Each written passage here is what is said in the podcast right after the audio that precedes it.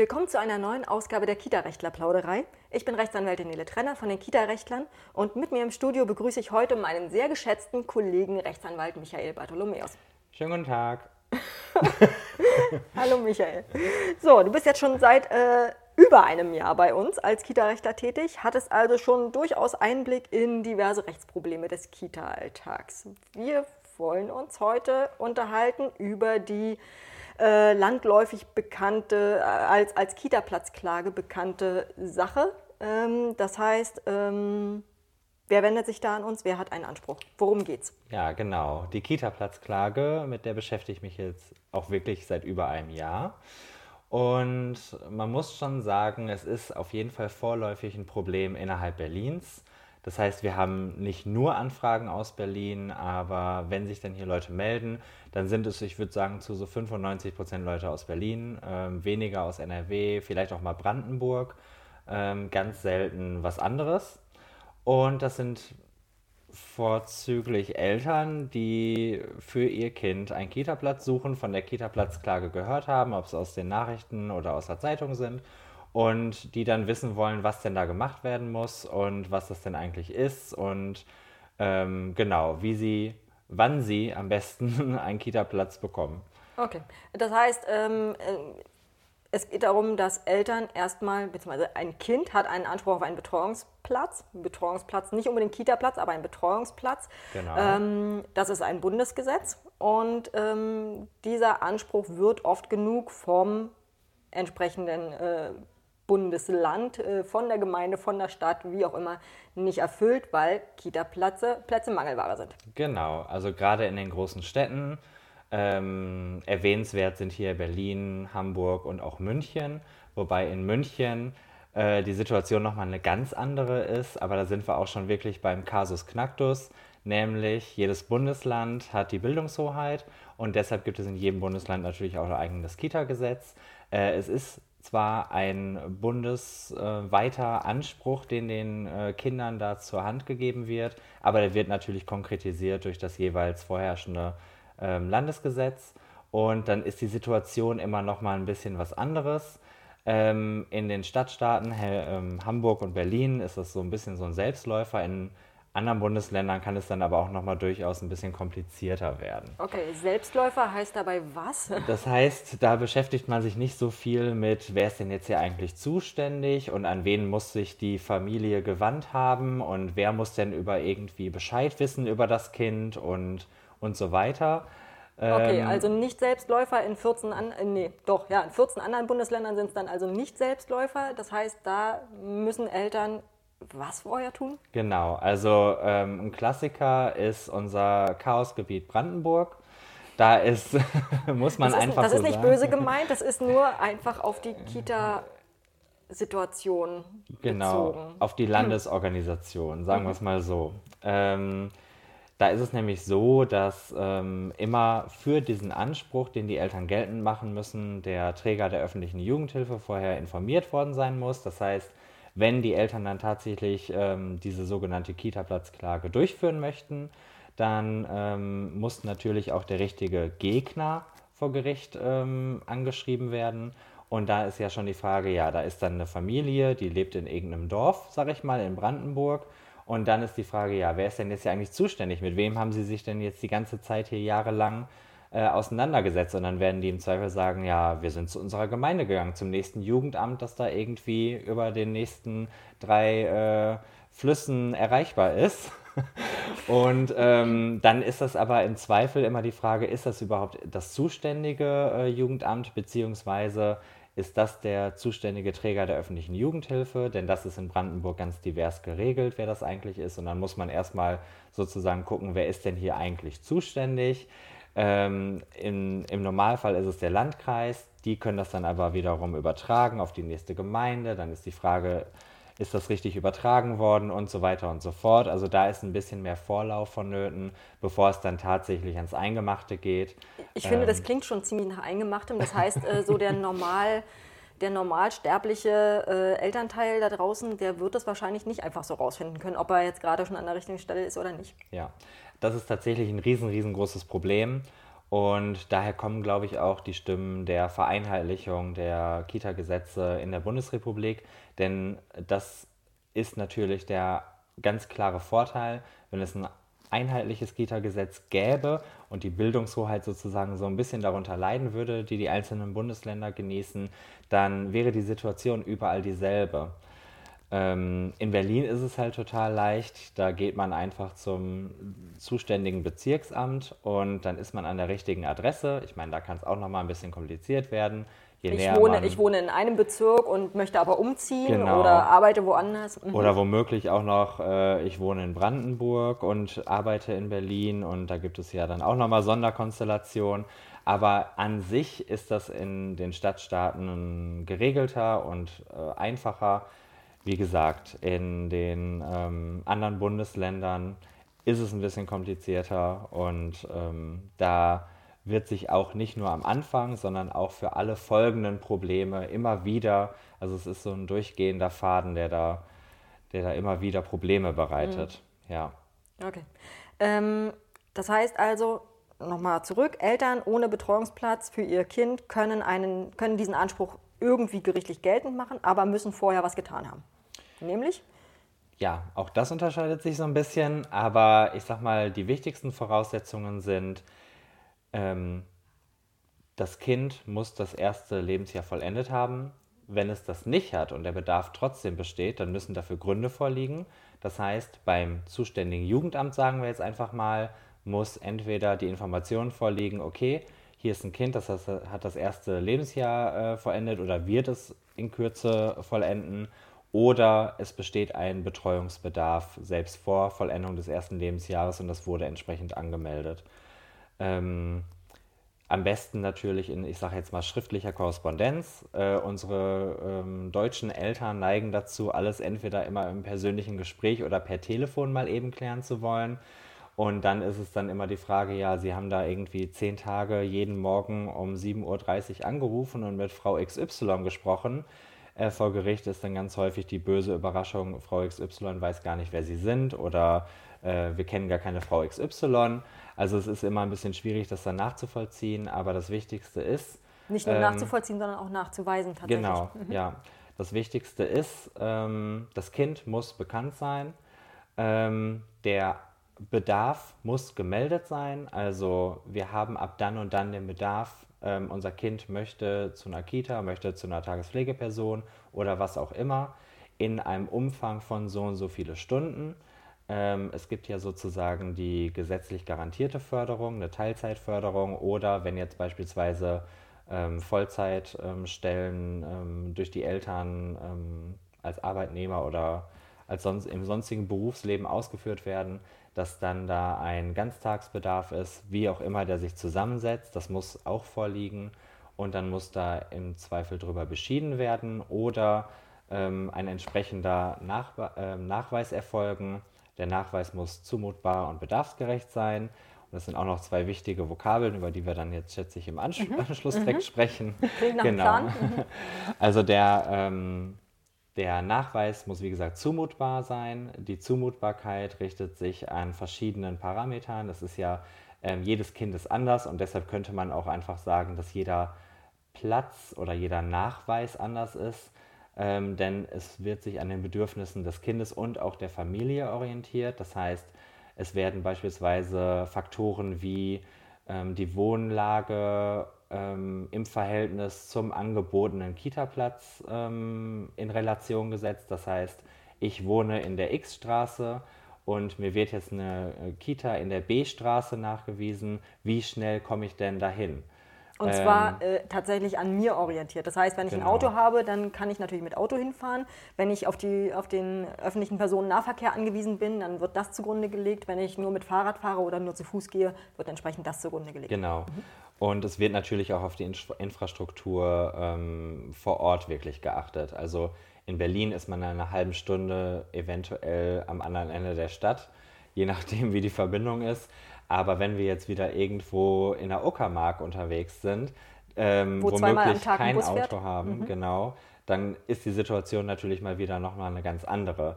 Es gibt hier ein einziges Leiturteil, ähm, das von diesen sagenumwobenen 30 Minuten spricht.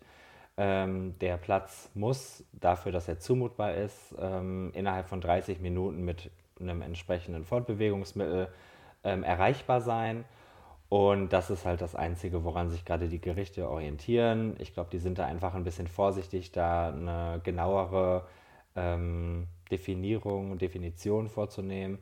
Und ähm, genau, also diese 30 Minuten schweben da so im Raum und das ist aber auch kein, keine feste Grenze, sondern muss halt immer am speziellen und konkreten Sachverhalt ausgelegt werden. Genau, aber das beispielsweise wäre ein Faktor für die Zumutbarkeit. Ähm, man guckt dann aber auch wirklich auf die Familie. Sind da mehrere Kinder? Müssen mehrere Kitas angefahren werden? Ähm, weiß ich nicht, liegt hier ein Integrationsstatus vor? Ist womöglich ein Kind im Rollstuhl oder kann nur unter extremen ähm, Bedingungen äh, überhaupt fortbewegt werden? Ähm, und all solche Dinge fließen damit rein. Und das, ähm, der andere Faktor ist dann sozusagen ähm, die Bedarfsgerechtigkeit. Das heißt, ähm, also das beinhaltet hauptsächlich den Stundenumfang, mhm. aber auch sozusagen ist eine Kita in der Lage, das Kind bedarfsgerecht zu betreuen. Sprich, ist es ein Kind, das beispielsweise einen I-Status hat oder eine Behinderung, ähm, ist da irgendeine Integration vonnöten, dann muss natürlich auch eine entsprechende Erzieherperson vor Ort in der Lage sein, das Kind entsprechend zu betreuen und so weiter das und so fort. Geld, würde ja auch gelten bei Medikamenten, ähm, bei der Notwendigkeit von Medikamentengabe und so weiter. Also wenn ja. die Kita das nicht leisten kann oder die Einrichtung das nicht leisten kann, dann ist, es, ist diese Einrichtung gegebenenfalls nicht bedarfsgerecht.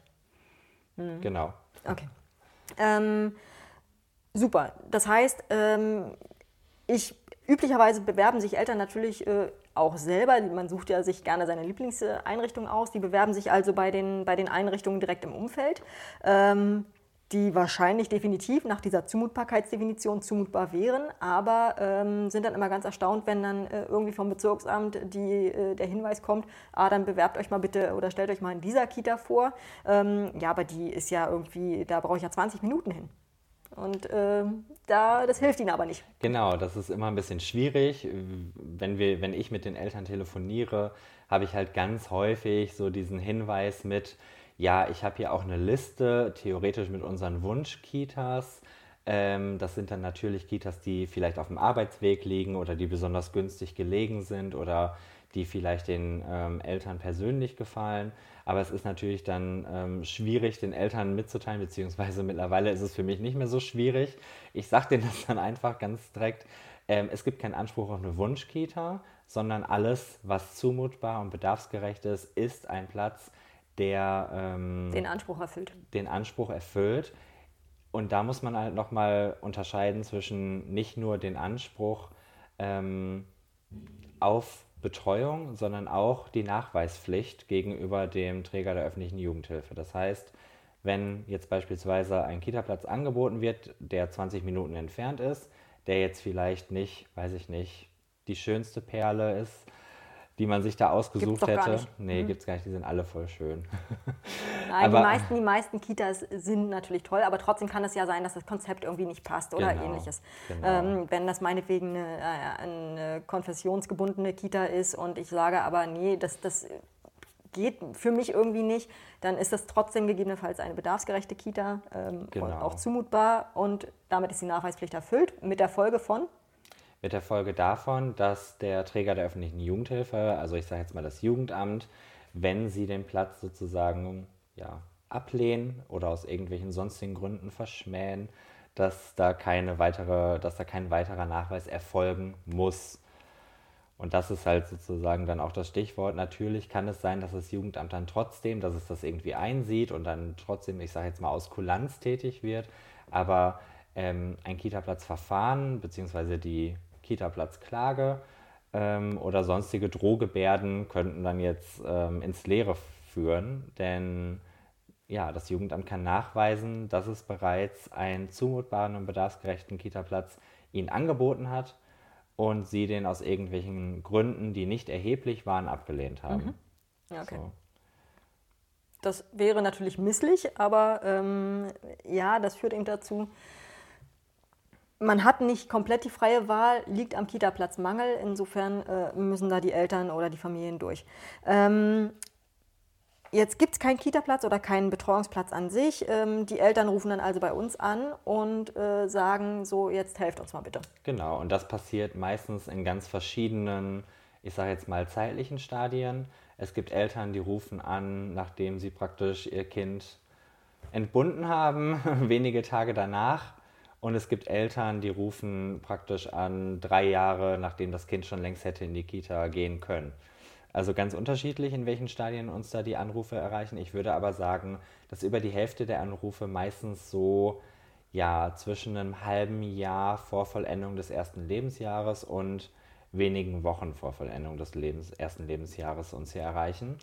Und der erste, ähm, um erstmal sozusagen den Fall einzuschätzen, geht es dann so weiter, dass ich ähm, oder das Team ähm, eine E-Mail rausschickt mit allen möglichen Nachweisen, die wir brauchen. Sprich, erstmal geht es natürlich darum, in welchem Bundesland sind Sie.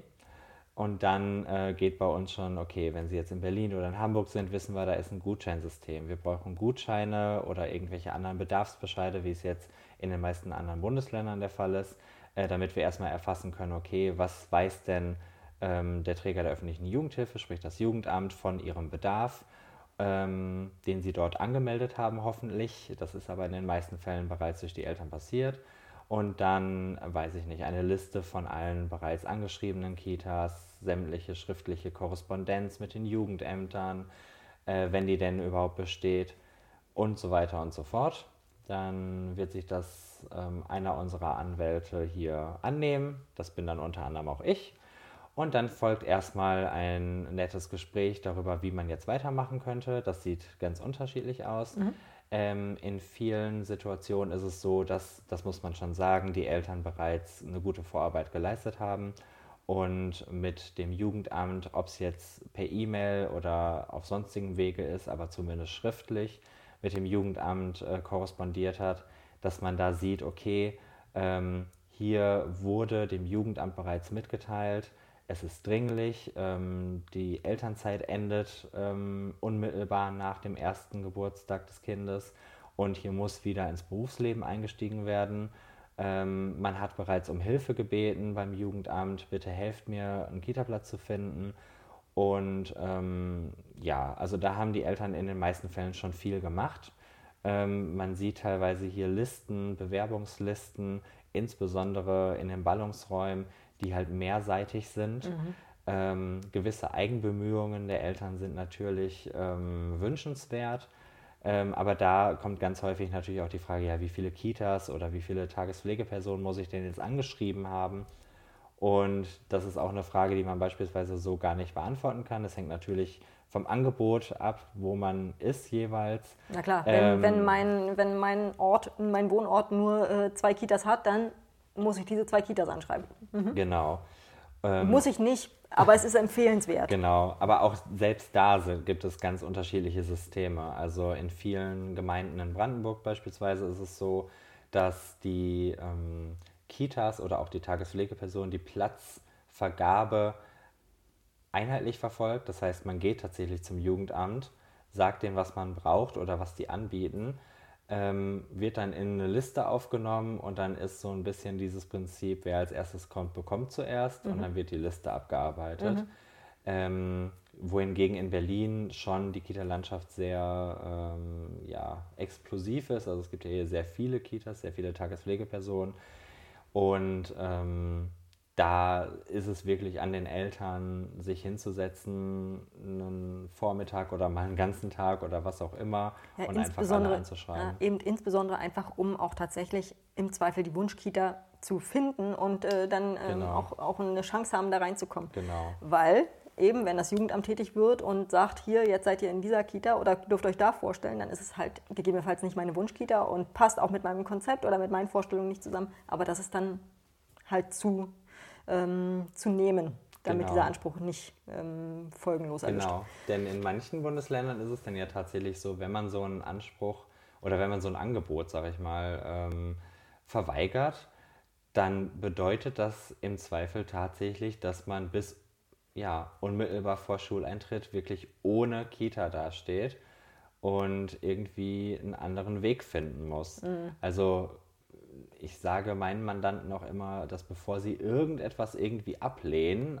einfach vielleicht als Reaktion darauf, ach nee, ich weiß schon, das ist so eine Kita, die gefällt mir gar nicht oder ich gehe da schon häufiger dran vorbei und das ist etwas, was ich mir nie vorstellen kann, bitte vorher mit uns reden, äh, damit sie sich wirklich darüber im Klaren sind, was sie da jetzt eigentlich tun und welche Folgen das eventuell haben könnte. Mhm. Ne? Und ähm, auch solche Argumente, die Eltern häufig bringen, das kann doch nicht sein, dass, da müssen wir drüber reden. So einfach ist das äh, immer nicht gesagt. Genau. Ja, aber die Eltern kommen zu uns in ganz unterschiedlichen, ich sag mal, zeitlichen ähm, Phasen.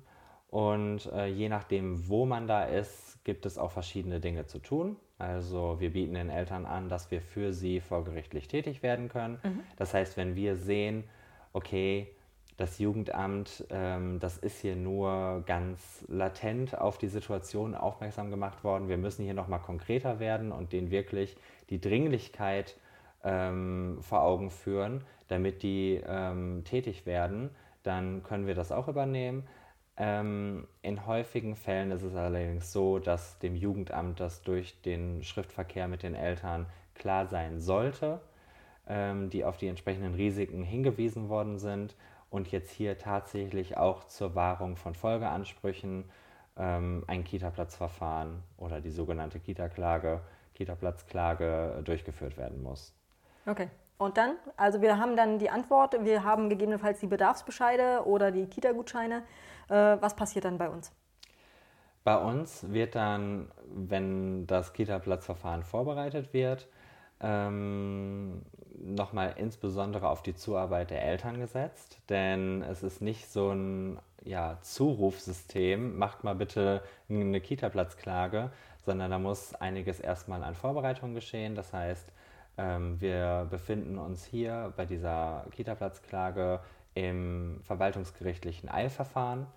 Ähm, das wird deshalb im Eilverfahren gemacht, weil beispielsweise in Berlin die ähm, Gerichte so überlastet sind, dass wenn man das als Verpflichtungsklage machen würde, man vermutlich bis zur Einstellung des Kindes überhaupt gar nicht zu einem Urteil käme. Und schon so dauert das Eilverfahren ja durchaus mal äh, ein halbes Jahr. Ja, also ich glaube, der letzte, ähm, das letzte, was ich da gehört hatte, war sechs bis acht Wochen. Aber ich sag mit mal. Der, mit der Vollstreckung, zu der kommen wir ja noch. Na gut, also ohne Vollstreckung auf jeden Fall sechs bis acht Wochen. Mhm. Ähm, mit Vollstreckung kann es auf jeden Fall über ein halbes Jahr dauern. Ähm, genau. Und ähm, dann kommt ja immer ganz, ja, wenn wir jetzt diese Kita-Platz-Verfahren äh, machen, wann kriegen wir denn jetzt einen Kita-Platz? Also das ist auch ganz unterschiedlich, aber dazu kann ich am Ende jetzt noch was zu sagen. Als erstes ist es so, das muss vorbereitet werden. Für die Vorbereitung würde ich ähm, sportlich ein bis zwei Wochen ähm, ansetzen, denn es hängt auch einfach ganz viel von der Zuarbeit der Eltern ab. Wir brauchen natürlich Vollmachten im Original. Wir arbeiten mit eidesstattlichen Versicherungen. Das heißt, die Eltern müssen jeweils aus ihren ganz eigenen Perspektiven schildern, wie denn jetzt überhaupt die Kita-Platzsuche ihrerseits ähm, aus ihren eigenen ähm, Augen äh, erfolgte, wo sie sich beworben haben, wie der Kontakt zum Jugendamt war, ähm, wie ihre aktuelle Lebensplanung aussieht, was sie beruflich machen, jetzt ganz aktuell auch zu Corona-Zeiten, äh, ob sie in einem systemrelevanten Beruf arbeiten, ob ihre Arbeitskraft gebraucht wird, wie der Kontakt mit dem Arbeitgeber steht, ähm, ob da eventuell angedroht wurde, ähm, ja, dass, den, den, also dass eine unbezahlte Weiterbeschäftigung ähm, überhaupt in Aussicht steht und so weiter und so fort. Das ist ganz fallabhängig und da muss man wirklich auf den Einzelfall gucken, was für Nachweise eventuell noch sonst erbracht werden müssen. Ähm, bis das alles dann bei uns zusammengekommen ist, ähm, kann halt wie gesagt ein bisschen an Zeit vergehen. Und dann ähm, fängt der jeweilige Rechtsanwalt, der sich mit der Sache beschäftigt, an, sozusagen die Antragsschrift Wobei das meistens schon durchaus parallel läuft. Ne? Also man kennt den Sachverhalt schon so ein bisschen. Äh, genau. Die rechtliche Würdigung ist ähm, nicht klar, aber die rechtliche Würdigung, da, damit kann man sich ja schon durchaus befassen als Rechtsanwalt, Rechtsanwältin. Ähm, und das, was dann an Sachverhalt noch dazu kommt, das kann man dann ja in Absprache mit den, mit den Mandanten genau. machen. Diese, diese ähm, eidesstattlichen Versicherungen der Eltern, die sind notwendig wofür?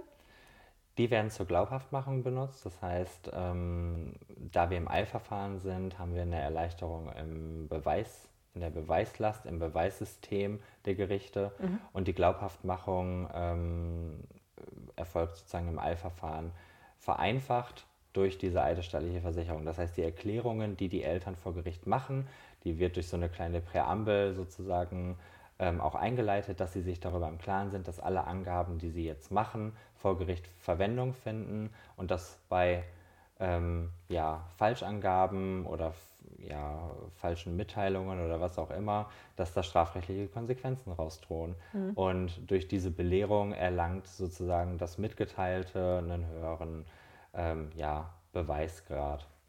Und ähm, genau. Okay, und das heißt, das ist also äh, einfach notwendig, damit äh, das Gericht weiß, so ist es passiert. Und wenn die andere Seite das nicht irgendwie vernünftig erschüttern kann, dann ist das so passiert. Genau. Okay. Ähm, wie geht es dann weiter?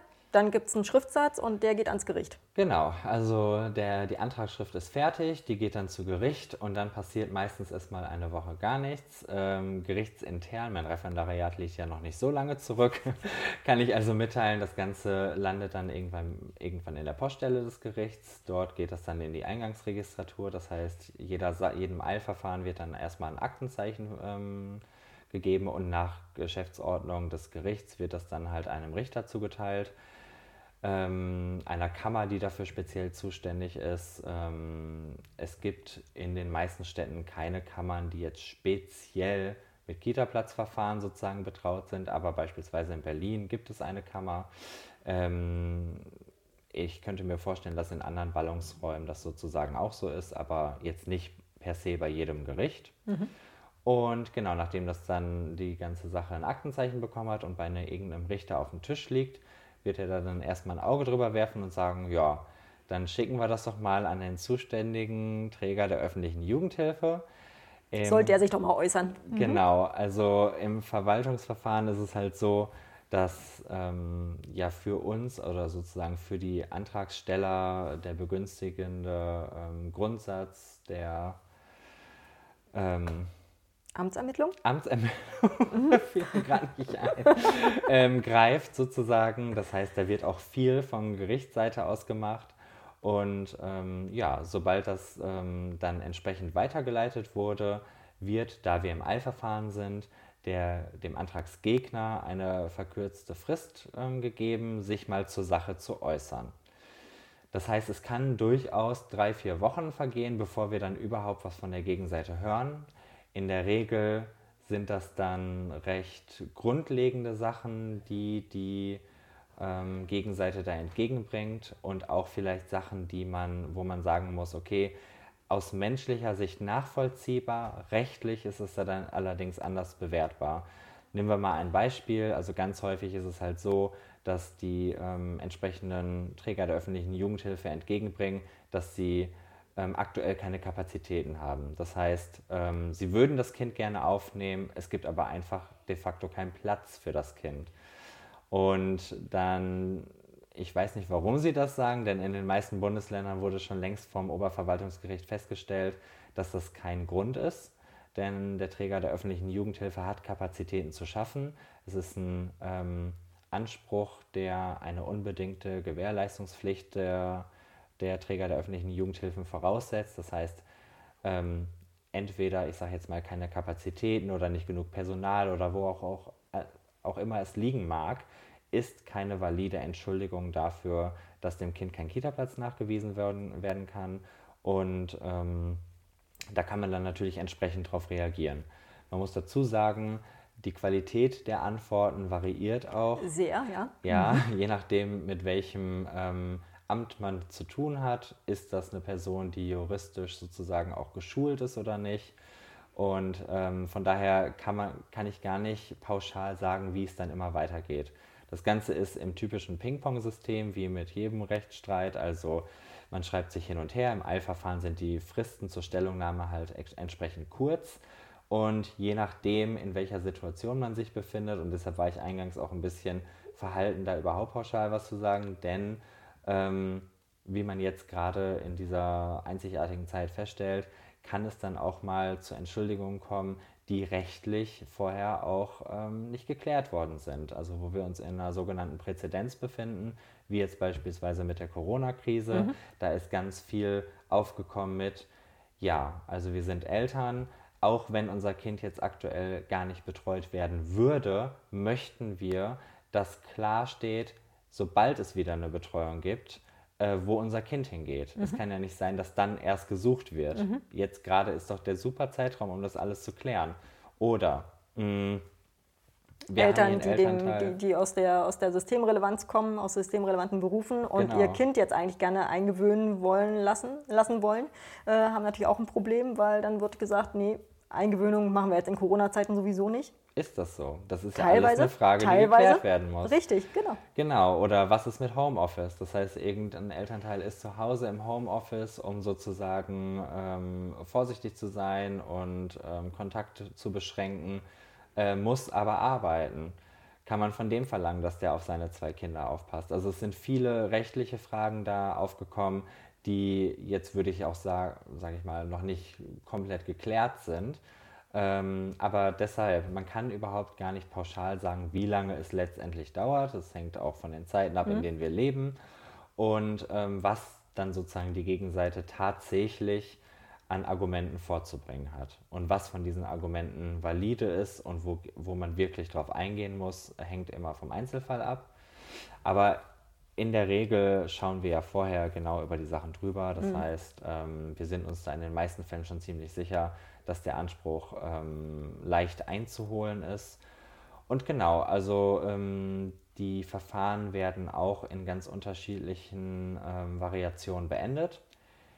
In Berlin und auch in Brandenburg, wobei noch eher in Berlin, ist es dann schon die Regel, dass so zu ja, 75 Prozent würde ich schon sagen, also auf jeden Fall mehr als die Hälfte, innerhalb des Verfahrens ein Kita-Platz gefunden wird ein Angebot gemacht wird, es dann daraufhin mit den Eltern zum Abschluss eines Betreuungsvertrages kommt und das Verfahren für erledigt er, äh, erklärt werden kann und ähm, im Endeffekt alle glücklich sind. Mhm.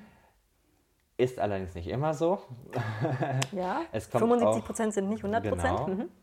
Es kommt daraufhin auch noch in vielen ähm, Fällen dazu, dass dann erst ein Beschluss ergehen muss, in dem festgestellt wird, ja, hier besteht der Anspruch ähm, und dass ähm, der, der, Träger der öffentlichen Jugendhilfe, ob es jetzt der Landkreis ist oder das Bezirksamt oder sonst wer, hat einen Platz nachzuweisen.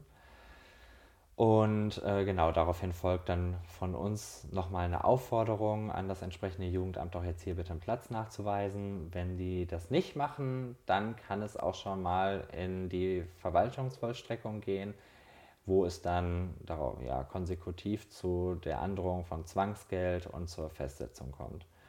Ähm, Zwangsgeld heißt das, Eltern werden reich? Leider nein.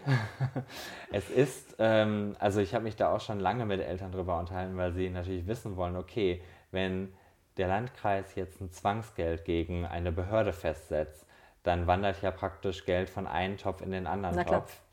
Ähm, aber ich sag mal, das ist natürlich, wird alles trotzdem verzeichnet. Das sind ähm, keine kleinen Summen, sondern das kann 5000, je nachdem, also es kommt auch wirklich auf den Fall und auf die Gegend an, in der man sich befindet, ähm, ist das halt eine unterschiedliche Summe und die wird dann halt von einem Topf zwar zum nächsten Topf genommen, aber die Zahlung wird auch tatsächlich durchgeführt und das ist dann natürlich solche Behörden. Ähm, ja, sind natürlich. Ähm, Sie müssen es erklären. Sie, Sie müssen es erklären, erklären, haushaltsrechtlich. Genau. Äh, warum muss jetzt Geld von da genommen werden und da hingepackt ja. werden? Warum brauchen wir jetzt hier einen größeren Posten, um irgendwelche Zwangsgelder zu bedienen? Ja. Genau, was ist da schiefgelaufen? Erkläre, also irgendein Minister muss sich dann erklären oder irgendein Behördenleiter, mhm. was denn jetzt hier eigentlich los gewesen ist und warum er seiner Pflicht nicht nachkommt. Denn das sind natürlich auch alles Sachen, also wir sind hier ganz normal im Verwaltungsverfahren. Das sind ähm, ja, Verfahren, die öffentlich sind. Und im Zweifel kann da natürlich auch das ganze medial ausgeschlachtet werden. Das heißt, irgendwo ist eine Partei ähm, am Regieren oder stellt die Minister oder stellt, sage ich mal, die Behörden auf.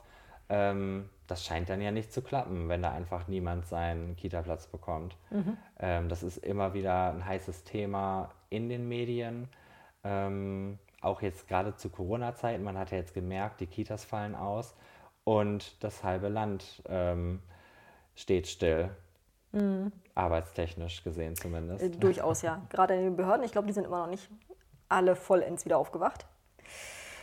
Der Kollege enthält so sich, der Kollege enthält sich einer Ja, wir sind auf dünnem Eis. Es ist halt wirklich, ähm, also wenn man hier sitzt, wenn man mit den Leuten telefoniert und wenn man mitbekommt, was denn jetzt gerade wirklich an Auswirkungen, ob es jetzt durch Corona oder durch sonstige Missstände passiert, ähm, wie das jeweils gehandhabt wird, da kann man sich teilweise wie ich nur an den Kopf fassen und fragt sich, okay, also ähm, das ist ja, also das das ist ja ein Teil der Daseinsvorsorge. Das ist ein Anspruch für Kinder. Wir möchten alle, dass Kinder gebildet werden. Das ist ja jetzt nicht nur, ich möchte den Kita-Platz, um arbeiten zu gehen, um sozusagen mehr Geld zu verdienen oder was auch immer, sondern es ist ja auch wirklich ein Bildungsgut der Kinder, das hier gerade versagt wird. Aus welchen Gründen auch immer. Und ähm, ich meine, Corona ist natürlich nochmal ein spezieller Fall. Hier ähm, kommen viele Rechtsgüter aufeinander, die abgewogen werden müssen. Und es ist, wie gesagt, eine erstmalige Situation in unserer, in unserer Zeit, mit, wo wir uns damit auseinandersetzen müssen. Aber man fragt sich halt schon teilweise, was sich die Leute insbesondere jetzt ähm, ja, in, in größeren Bundesländern dabei denken, ähm, die Entscheidungen so zu treffen, wie die getroffen wurden. Okay, das ist jetzt etwas nebulös, aber äh, davor, das war schon fast ein gutes Schlusswort. Äh, es geht doch um die Bildung und es ist ein Bildungsgut. Klar, weil Kitas sind nicht mehr nur reine Verwahranstalten, Gott sei Dank schon lange nicht mehr, sondern es geht um die Förderung und die Betreuung und äh, die Bildung von Kindern. Ähm, und der, der Betreuungsanspruch oder der Anspruch auf einen Betreuungsplatz, der äh, dient ja eben der ähm, Vereinbarkeit von Familie und Beruf und Korrekt. dient sehr schön. Und dient der, der, eben auch der, der Bildung und äh, Förderung von Kindern, von allen Kindern, unabhängig davon, ob die Eltern nun gegebenenfalls gerade arbeiten oder nicht, ähm, oder woher sie kommen oder was auch immer. Insofern, deswegen hat jedes Kind einen Anspruch und damit er durchgesetzt wird, muss manchmal der Anwalt ran. Genau. Muss manchmal der Anwalt ran. Es könnte sich durchaus lohnen. Ähm, super. Das heißt, äh, Kita-Platzverfahren sind eigentlich eine super Sache. Genau, also ich äh, rede da natürlich vielleicht auch aus eigenem Interesse. Nein, aber mal ganz ernsthaft, es ist halt wirklich häufig so, dass ähm, abgesehen davon, dass es vielleicht auch mal zu Engpässen kommen kann, aufgrund von, weiß ich nicht, Babyboom oder was weiß ich was, dass es vielleicht unvorhergesehen war. Man sieht ja wirklich in vielen Fällen, dadurch, dass die Eltern aktiv geworden sind und dann wirklich auch vor Gericht gelandet sind. Das ist ähm, wenn wir jetzt sagen, okay, bei der Zwangsvollstreckung ähm, ein Topf bedient den anderen, dann fragt man sich im Endeffekt, na gut, aber also dann wandert das Geld halt um, aber mir ist ja letztendlich trotzdem nicht geholfen. Ja, aber man sieht ja, in vielen Fällen ist diese, ich sag mal, gerichtliche Androhung, ähm, dass hier ein Verfahren stattfindet, dass möglicherweise ein Beschluss in der Welt äh, ist, der feststellt, ähm, der Träger der öffentlichen Jugendhilfe kommt hier seiner Pflicht nicht nach, mhm. dass das genug Druckmittel ist, um dann tatsächlich wirklich diesen Schritt zu gehen. Da fällt mir eine Frage noch ein, tatsächlich, äh, ja. von wegen Schlusswort. ähm, es rufen auch ab und zu mal Eltern an, die äh, haben irgendwie Bedenken, so ein, so ein, Verfahren durchzuführen, weil sie sagen, naja, wenn dann die Kita das weiß, dann sind wir die Eltern, die sich da reingeklagt haben und dann haben wir es uns gleich quasi mit den anderen Eltern verscherzt und mit der Kita, die mag uns auch nicht. Ähm, warum sollte die Kita das erfahren? Naja gut, also da muss man auch wieder darauf äh, achten, in welchem Bundesland wir sind. Also häufig sind das Anrufer natürlich aus Berlin. Ähm, in Berlin ist, es, ist die Situation in aller Regel so, dass alle Kitas ausgebucht sind und es einfach keine Plätze gibt. Beziehungsweise, ähm, und das ja, spreche ich jetzt weder aus Erfahrung noch aus irgendwelchem Wissen, ist es dann so, dass letztendlich doch vielleicht bei Anfragen vom Land Berlin irgendwo ein Platz gefunden mhm. wird, der dann besetzt werden kann. Und dass das dann eventuell bei Besetzung des Platzes zu irgendwelchen Grämnissen kommen könnte. Ähm, mir ist ehrlich gesagt auch im Anschluss an solchen Verfahren noch nie ähm, habe ich noch nie Rückantwort von Eltern erhalten, dass das dann tatsächlich ein schwieriges Betreuungsverhältnis Nee, wurde. tatsächlich, also ich, ich weiß tatsächlich, Okay. also es gibt ja diese, diese Listen, die dann vom Jugendamt immer an die einzelnen Träger rumgeschickt werden, von wegen Genau. hier, diese Familien hätten wir jetzt äh, mit entsprechendem Kinder, Kindesalter, äh, junge Mädchen und so weiter und so fort. Ähm, und äh, da steht aber eben nicht drin, äh, noch eine extra Spalte in dieser Tabelle von wegen klagt gerade. Sondern es ist einfach nur eine Liste von Eltern, die suchen. Und es können also Eltern sein, die sich einfach nur so ans Jugendamt gewendet haben, aber es können auch Eltern sein, die schon in einem Verfahren sind oder die schon einen Beschluss haben. Das ergibt sich aus dieser Liste nicht. Entsprechend weiß die Kita es tatsächlich einfach nicht, wenn die Eltern es nicht selber Ja. verraten. Ähm, und deswegen sollte es da eigentlich grundsätzlich überhaupt kein Problem geben. Genau. Unabhängig davon wissen die Kitas natürlich von der Kita-Platz-Mangelsituation. Natürlich, aber ich sag mal, die Kitas möchten, sie haben ja selber auch Interesse daran, ein ähm, positives Erlebnis mit den Eltern zu haben. Also ich sag mal, so ein Betreuungsverhältnis ähm, übt ja auch die sogenannte Erziehungspartnerschaft aus. Das heißt, ähm, Kita-Leitung, die Erzieher, die Eltern, die ziehen ja alle am gleichen Strang. Und ich wüsste nicht, Wenn oder es äh, richtig gut läuft, ja. Genau, sollten am gleichen Strang ziehen. Deshalb, also im, dem Grunde nach haben die Eltern ähm, und auch die Erzieher oder die Kita-Leitung oder die Träger oder was weiß ich, wer da in der Kita alles unterwegs ist, ähm, gar kein Interesse daran, irgendwie schlechte Stimmung aufkommen zu lassen. Also da sollten die Eltern keine Angst haben. So, das ist jetzt das richtige Schlusswort. Genau. Dankeschön. Ja, sehr gerne. Tschüss.